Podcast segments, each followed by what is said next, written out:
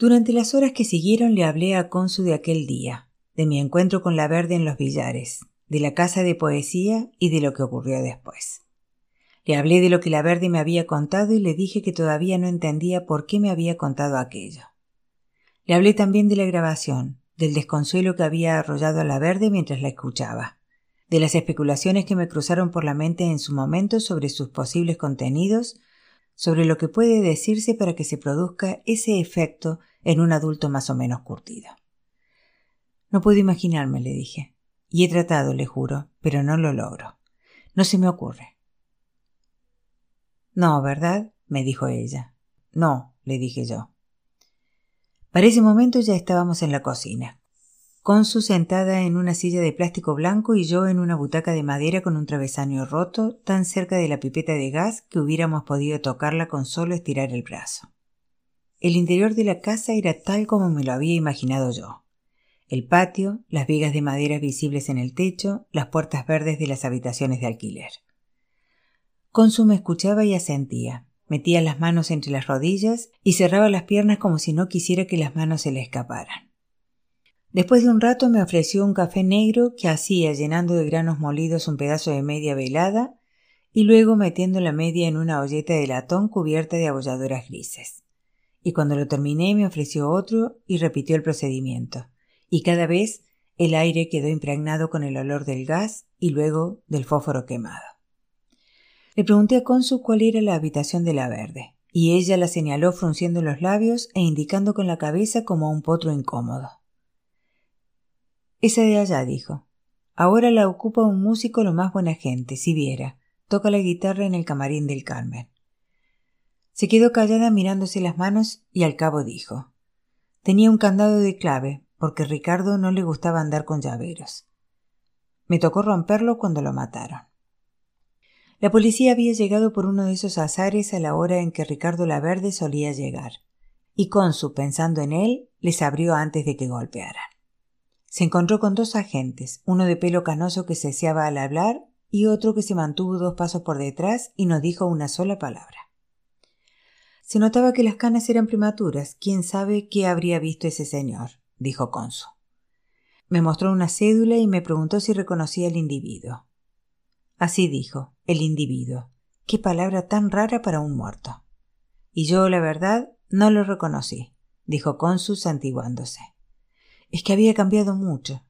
Tuve que leer para decirles que sí, que ese señor se llamaba Ricardo Laverde y vivía aquí desde tal mes. Primero pensé, se metió en problemas. Lo van a encanar otra vez. Me dio lástima porque Ricardo cumplía con todas las cosas desde que salió. ¿Con qué cosas? Las cosas que hacen los presos, los que eran presos y ya no son. Así que usted sabía, dije. Claro, mijito, todo el mundo sabía. ¿Y también se sabía qué había hecho? No, eso no, dijo Consu. Bueno, yo no quise averiguar nunca se hubiera dañado mi relación con él, ¿sí o no? Ojos que no ven, corazón que no siente. Eso es lo que yo digo. Los policías la siguieron hasta el cuarto de la verde. Usando un martillo como palanca, Consu hizo estallar la medialuna de aluminio y el candado fue a dar a una de las acequias del patio interior. Cuando abrió la puerta se encontró con una habitación de monje. El rectángulo perfecto del colchón tendido, la sábana impecable, la almohada con sus fundas sin dobleces, sin las curvas y las avenidas que marca una cabeza con el paso de las noches. Al lado del colchón, una tabla de madera sin tratar sobre dos ladrillos. Sobre la tabla, un vaso de agua que parecía turbia. Al día siguiente esa imagen, la del colchón y la improvisada mesita de noche, salió en el periódico amarillista junto a la mancha de sangre en la acera de la calle 14. Desde ese día no entra un periodista en esta casa, dijo Consu. Esa gente no respeta nada. ¿Quién lo mató? Ay, si yo supiera. No sé, no sé quién lo mató. Si era lo más bueno. De la gente buena que yo he conocido, le juro. Aunque haya hecho cosas malas. ¿Qué cosas? Eso sí no sé, dijo Consu. Algo habrá hecho. Algo habrá hecho, repetí. Además, ¿qué importa ya? dijo Consu. ¿O acaso es que averiguándolo vamos a resucitar? Pues no, dije yo. ¿Y dónde está enterrado? ¿Para qué quiere saber? No sé, para visitarlo, para llevarle flores. ¿Cómo fue el entierro? Chiquito. Lo organicé yo, claro. Yo era lo más parecido que Ricardo tenía a un pariente. Claro, dije. La esposa se acababa de matar. Ah, me dijo Consu, usted también sabe sus cosas. ¿Quién lo viera? Ella venía para pasar Navidad con él. Él se había hecho tomar una foto absurda para regalársela a ella. ¿Absurda? ¿Por qué absurda? A mí me pareció tierna. Era una foto absurda. La foto de la paloma, dijo Consu. Sí, dije yo, la foto de las palomas. Y luego, seguro que tenía que ver con eso. ¿Qué cosa? Lo que estaba oyendo. Siempre he pensado que lo que estaba oyendo tenía que ver con ella, con la esposa. Me imagino una cara grabada, no sé, un poema que a ella le gustaba. Por primera vez Consu sonrió. ¿Eso se imagina? No sé, algo así. Y entonces, no sé por qué, mentí o exageré. Me he pasado dos años y medio pensando en eso. Es curioso que un muerto ocupe tanto espacio aunque no lo hayamos conocido. Dos años y medio pensando en Elena de la Verde, o Elena Fritz, o como se llamara. Dos años y medio, dije. Me sentí bien al decirlo. No sé qué haya visto Consu en mi cara, pero su expresión cambió e incluso cambió su manera de sentarse. Dígame una cosa, me dijo, pero dígame la verdad. ¿Usted lo quería? ¿Cómo? ¿Lo quería o no? Sí, dije, lo quería mucho. Tampoco eso era cierto, claro. La vida no nos ha dado tiempo para el afecto, y lo que me movía no era el sentimiento ni la emoción, sino esa intuición que a veces tenemos de que algunos hechos han modelado nuestras vidas más de lo aceptado o evidente. Pero he aprendido muy bien que esas sutilezas no sirven para nada en el mundo real, y muchas veces hay que sacrificarlas, dar al otro lo que el otro quiere oír, no ponernos demasiados honestos. La honestidad es ineficaz, no llega a ninguna parte. Miré a Consu y lo que vi fue una mujer sola, sola como yo mismo estoy solo. Mucho, repetí, lo quería mucho.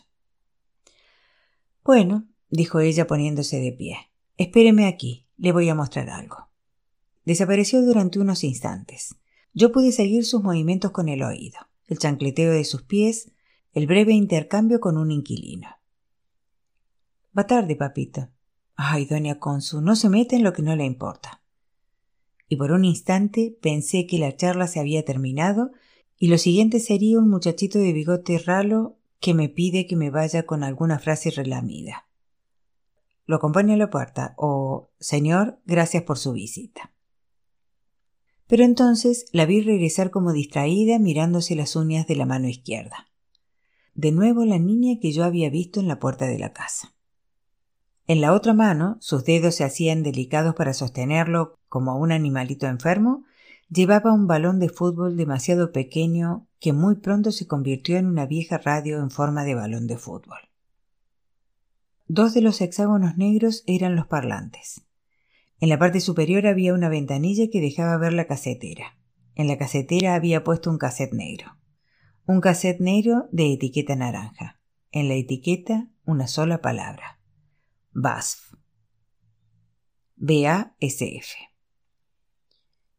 Es solo el lado A, me dijo Consu. Cuando termine de oírlo, deje todo junto a la estufa, ahí donde están los fósforos, y que la puerta le quede bien cerrada al salir. Un momento, un momento, dije. Las preguntas se me agolparon en la boca. ¿Usted tiene esto? Yo tengo esto. ¿Cómo lo consiguió? ¿No lo va a oír conmigo? Es lo que llaman efectos personales, dijo ella. Me lo trajo la policía junto con todo lo que había en los bolsillos de Ricardo. Y no, no lo voy a oír. Me lo sé de memoria y no lo quiero oír más. Este cassette no tiene nada que ver con Ricardo. Y en el fondo tampoco tiene nada que ver conmigo. Tan raro, ¿cierto? una de mis pertenencias más preciadas y no tiene nada que ver con mi vida.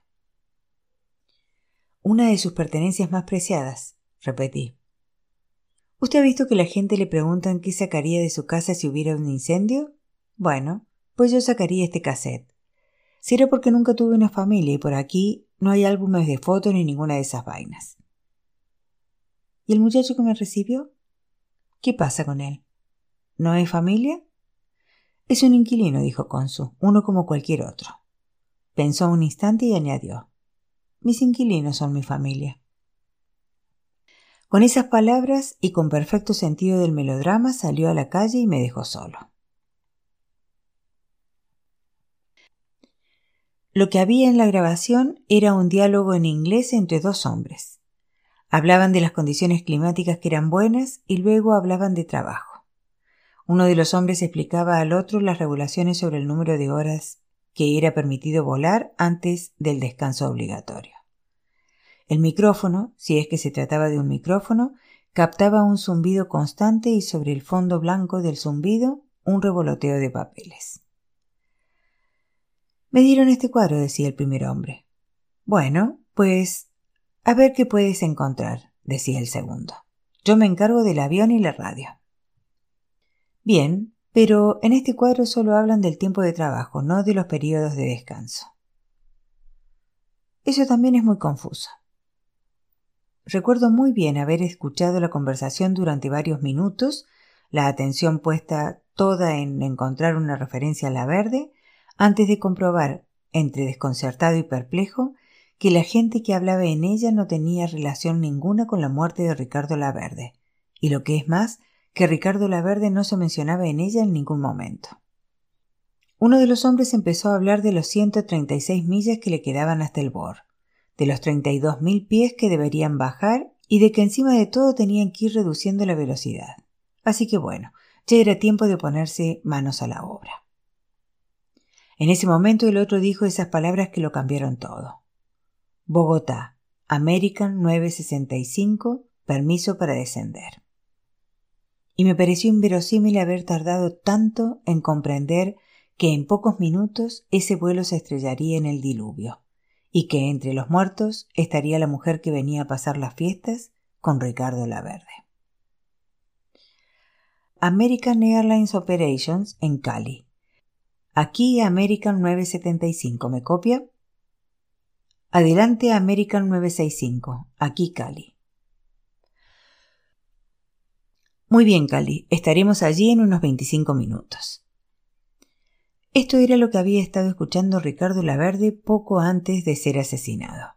La caja negra del vuelo en que había muerto su mujer.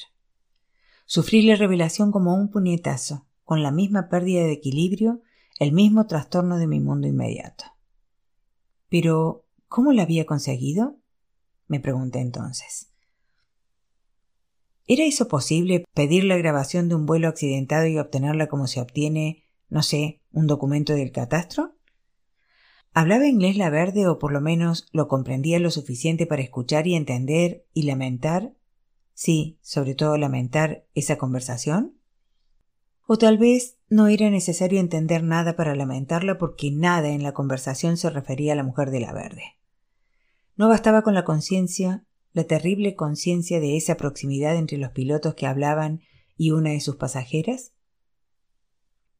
Dos años y medio después, esas preguntas seguían sin respuesta. Ahora el capitán pedía la puerta de llegada. Eran las dos. Ahora pedía la pista. Era la 01.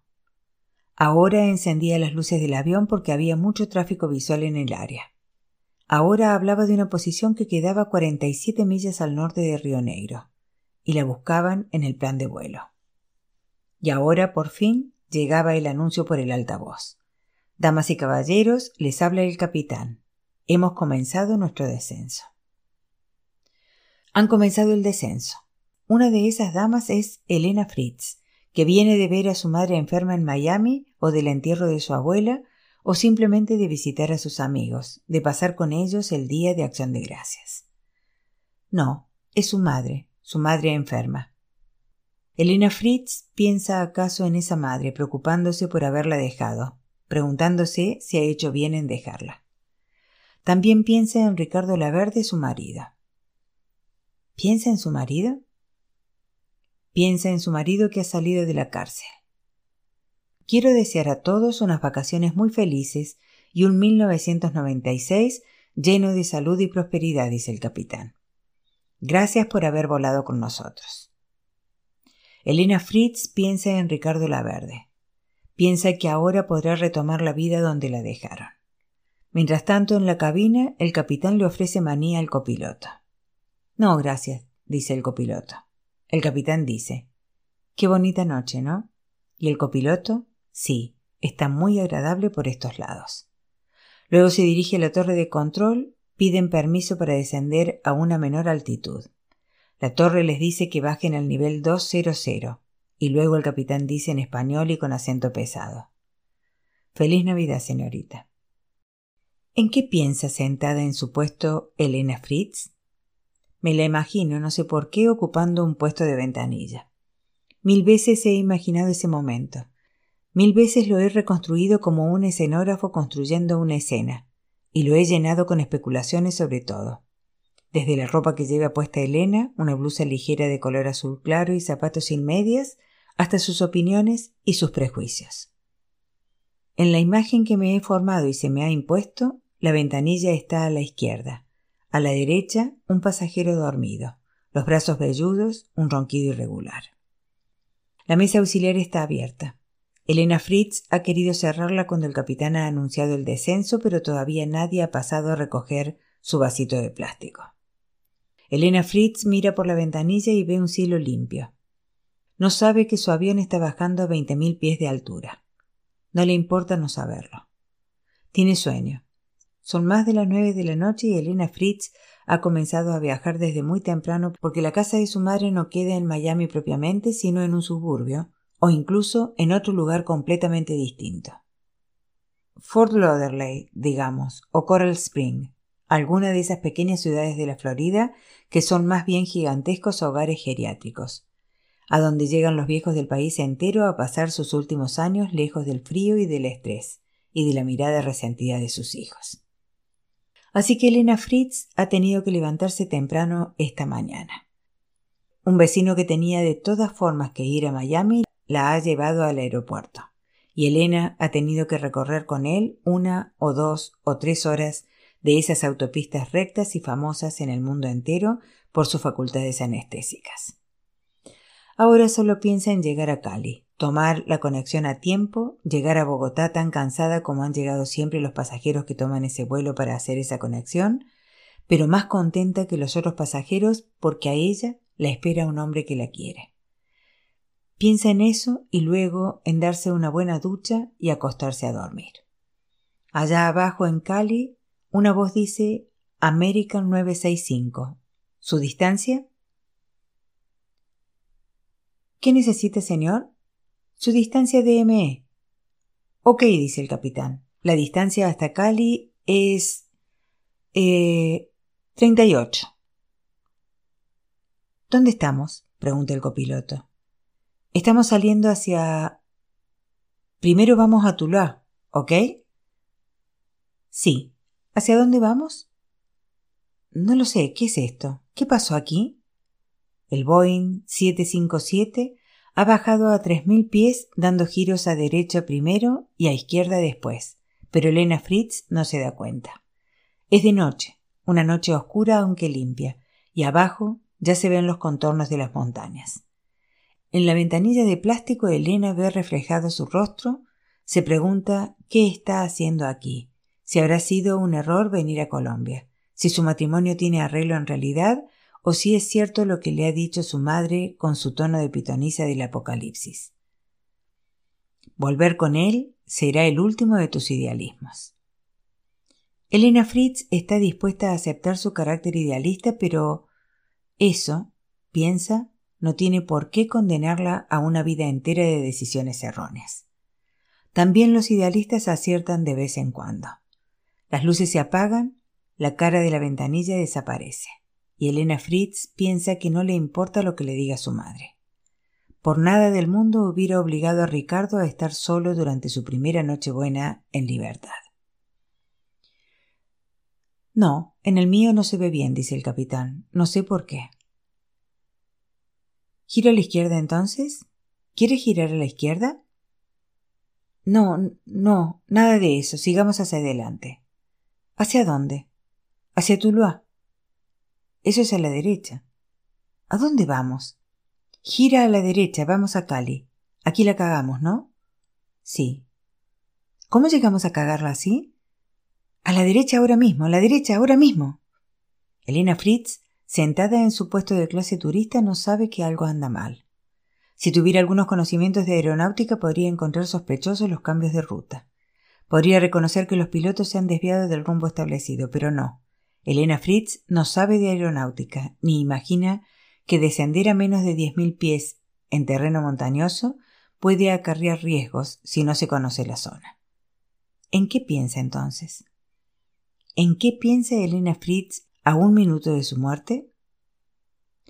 Suena la alarma en la cabina de mando. Terrain, terrain, dice una voz electrónica, pero Elena Fritz no la oye. Las alarmas no se oyen allí donde ella está sentada ni se percibe la peligrosa cercanía de la montaña. La tripulación añade potencia pero no desactiva los frenos. El avión levanta brevemente la nariz. Nada de eso es suficiente. Mierda, dice el piloto. Arriba, chico, arriba. ¿En qué piensa Elena Fritz? ¿Piensa en Ricardo Laverde? ¿Piensa en la temporada de fiestas que se le viene encima? ¿Piensa en sus hijos? Mierda, dice el capitán en la cabina, pero Elena Fritz no puede oírlo. ¿Tienen hijos Elena Fritz y Ricardo Laverde? ¿Dónde están esos hijos, si es que existen, y cómo han cambiado sus vidas después de la ausencia de su padre? ¿Conocen las razones de esa ausencia? ¿Han crecido envueltos en una red de mentiras familiares, de sofisticados mitos, de cronologías revueltas? Arriba, dice el capitán. Todo va bien, dice el copiloto. Arriba, dice el capitán. Suavemente, suavemente. El automático se ha desconectado. La palanca empieza a sacudirse entre las manos del piloto, señal de que la velocidad del avión no basta para mantenerlo en el aire. Más arriba, más arriba, dice el capitán. Ok, dice el copiloto. Y el capitán, arriba, arriba, arriba. De nuevo suena la sirena. Pull up, dice la voz electrónica. Hay un grito entrecortado o algo que se le parece a un grito. Hay un ruido que no logro, que nunca he logrado identificar, un ruido que no es humano, o es más que humano. El ruido de las vidas que se extinguen, pero también el ruido de los materiales que se rompen. Es el ruido de las cosas al caer desde la altura. Un ruido interrumpido, y por lo mismo eterno. Un ruido que no termina nunca, que sigue sonando en mi cabeza desde esa tarde y no da señales de querer irse, que está para siempre suspendido en mi memoria, colgado en ella como una toalla de su percha. Ese ruido es lo último que se oye en la cabina del vuelo 965. Suena el ruido y entonces se interrumpe la grabación. Me tomó un buen rato recuperarme. No hay nada tan obsceno como espiar los últimos segundos de un hombre. Deberían ser secretos, inviolables. Deberían morir con quien muere. Y sin embargo allí, en esa cocina de esa casa vieja de la Candelaria, las palabras finales de los pilotos muertos pasaron a formar parte de mi experiencia, a pesar de que yo no sabía y todavía no sé quiénes fueron esos hombres desventurados. ¿Cómo se llamaban? ¿Qué veían cuando se miraban al espejo? Esos hombres, por su parte, nunca habían sabido de mí, y sin embargo, sus últimos instantes ahora me pertenecían y me seguirían perteneciendo. ¿Con qué derecho? Ni sus esposas, ni sus madres o padres o hijos habían escuchado esas palabras que había escuchado yo, y quizás habían vivido esos dos años y medio preguntándose qué había dicho su marido, su padre, su hijo, antes de estrellarse contra el diluvio. Yo, que no tenía derecho a saberlo, ahora lo sabía. Ellos, a quienes pertenecían aquellas voces por derecho, lo ignoraban. Y esto pensé, que yo, en el fondo, no tenía derecho a escuchar esa muerte, porque esos hombres que mueren en el avión me son ajenos, y la mujer que viaja atrás no es, nunca será, uno de mis muertos. Y sin embargo esos ruidos formaban parte ya de mi memoria auditiva. Desde que la cinta cayó en el silencio, desde que los sonidos de la tragedia se dieron en lugar a la estática, supe que habría preferido no escucharla, y supe al mismo tiempo que mi memoria seguiría escuchándola para siempre. No, esos no eran mis muertos. Yo no tenía derecho a escuchar esas palabras, así como no tengo derecho probablemente a reproducirlas en este relato, sin duda con algunas imprecisiones, pero ya las palabras y las voces de los muertos me tragaban como un remolino de río se traga a un animal cansado. La grabación tuvo además la virtud de modificar el pasado, pues el llanto de la verde ya no era el mismo, no podía ser el mismo que yo había presenciado en la casa de poesía. Ahora tenía una densidad de la que antes había carecido debido al hecho simple de que yo había escuchado lo que él, sentado en aquel sofá de cuero mullido, escuchó esa tarde. La experiencia, eso que llamamos experiencia, no es el inventario de nuestros dolores, sino la simpatía aprendida hacia los dolores ajenos. Con el tiempo he averiguado más cosas acerca de las cajas negras. Sé, por ejemplo, que no son negras, sino anaranjadas. Sé que los aviones las llevan en el empennage, la estructura que los profanos llamamos cola, porque ahí tienen más posibilidades de sobrevivir en un accidente. Y sí, sé que las cajas negras sobreviven. Pueden soportar una presión de 2.250 kilogramos y temperaturas de 1.100 grados centígrados. Cuando caen en el mar, se activa un transmisor. La caja negra comienza entonces a emitir pulsaciones durante 30 días. Ese es el tiempo que tienen las autoridades para encontrarla, para conocer las razones de un accidente, para asegurarse de que nada similar se produzca de nuevo. Pero no creo que nadie calcule que una caja negra puede tener otros destinos, ir a parar a manos que no estaban contempladas en su plan de vida. Y sin embargo, eso fue lo que me pasó con la caja negra del vuelo 965, que tras sobrevivir al accidente se convirtió por artes misteriosas en un cassette negro con etiqueta naranja y pasó por dos dueños antes de llegar a ser parte de mis recuerdos. Y así resulta que ese aparato inventado como memoria electrónica de los aviones ha acabado por convertirse en parte definitiva de mi memoria. Ahí está, y no hay nada que yo pueda hacer. Olvidarlo no es posible. Esperé un buen rato antes de irme de la casa de la Candelaria no solo por escuchar una vez más la grabación, lo cual hice, no una sino dos veces, sino porque ver de nuevo a Consu se me había convertido de repente en una urgencia. ¿Qué más sabía ella de Ricardo Laverde? Quizás había sido por no verse obligada a hacer revelaciones, por no encontrarse de repente a merced de mis interrogatorios, que me había dejado solo en su casa y con su posesión más preciada. Comenzaba a caer la tarde. Me asomé a la calle, los faroles amarillos se encendían ya, las paredes blancas de las casas cambiaban de color. Hacía frío. Miré hacia una esquina, hacia la otra. Consu no estaba. No se la veía por ninguna parte, así que volví a la cocina y en una bolsa más grande encontré una pequeña bolsa de papel del tamaño de una media de aguardiente. Mi bolígrafo no escribía bien en esa superficie, pero tendría que arreglármelas. Estimada Consu, la estuve esperando casi una hora. Gracias por dejarme oír la grabación. Quería decírselo en persona, pero no hubo manera.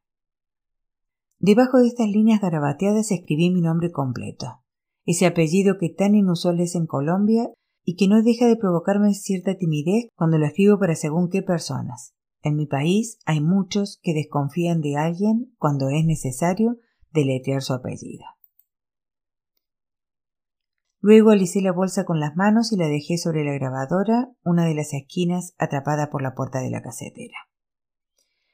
Y salí a la ciudad con una mezcla de sensaciones en el pecho y una sola certeza.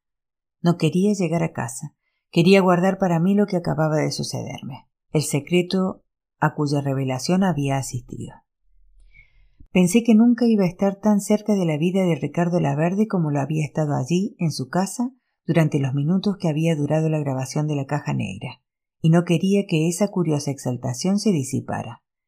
Así que bajé a la carrera séptima y comencé a caminar por el centro de Bogotá, pasando por la plaza de Bolívar y siguiendo hacia el norte, metiéndome entre la gente en la acera siempre abarrotada y dejándome empujar con los que tenían más prisa y chocándome con los que venían de frente y buscando callejones que frecuentara poco e incluso metiéndome al mercado de artesanías de la calle 10.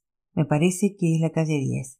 Y durante todo el tiempo pensando que no quería llegar a casa, que Aura y Leticia formaban parte de un mundo distinto del mundo en que habitaba la memoria de Ricardo Laverde y desde luego distinto del mundo en que se había estrellado el vuelo 965.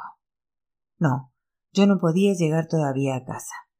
En eso pensaba al llegar a la calle 22, en cómo aplazar la llegada a casa para seguir viviendo en la caja negra, con la caja negra, y entonces mi cuerpo tomó la decisión por mí y acabé entrando a un rotativo porno donde una mujer de pelo largo y muy claro, desnuda en medio de una cocina integral, levantaba una pierna hasta que el tacón de sus zapatos se enredaba con la rejilla de los fogones y mantenía ese delicado equilibrio mientras un hombre vestido la penetraba y le daba al mismo tiempo órdenes incomprensibles, pues los movimientos de su boca no llegaban nunca a corresponderse con las palabras que la boca pronunciaba.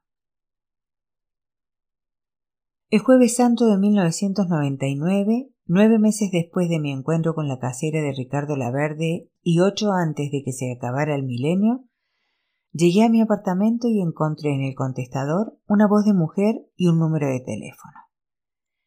Este es un mensaje para el señor Antonio Llamara, decía la voz, una voz juvenil pero melancólica, una voz cansada y sensual al mismo tiempo, la de una de esas mujeres que han tenido que crecer de manera prematura. La señora Consuelo Sandoval me dio su nombre. El número me lo conseguí yo. Espero que no le moleste. Usted está en el directorio. Llámeme, por favor. Necesito hablar con usted. Marqué de inmediato. Estaba esperando su llamada, me dijo la mujer.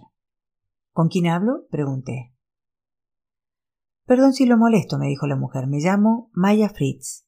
No sé si mi apellido le dice algo. Bueno, no es mi apellido original, es el de mi madre. El de verdad es la verde. Y al quedarme yo en silencio, la mujer añadió lo que ya era para ese momento innecesario. Soy la hija de Ricardo Laverde. Necesito preguntarle unas cosas. Creo que entonces dije algo, pero es posible que me limitara a repetir el nombre. Los dos nombres, el nombre suyo y el de su padre. Maya Fritz, hija de Ricardo Laverde, siguió hablando. Pero mire, yo vivo lejos y no puedo ir a Bogotá. Es largo de explicar. Por eso el favor es doble, porque quiero invitarlo a pasar el día aquí, en mi casa, conmigo. Quiero que venga a hablarme de mi padre, a contarme todo lo que sepa. Es un favor grande, sí, pero aquí hace calor y se cocina rico. Le prometo que no va a perder la venida. Así que usted dirá, señor Llamara. Si tiene papel y lápiz ahí, ya mismo le explico cómo se llega.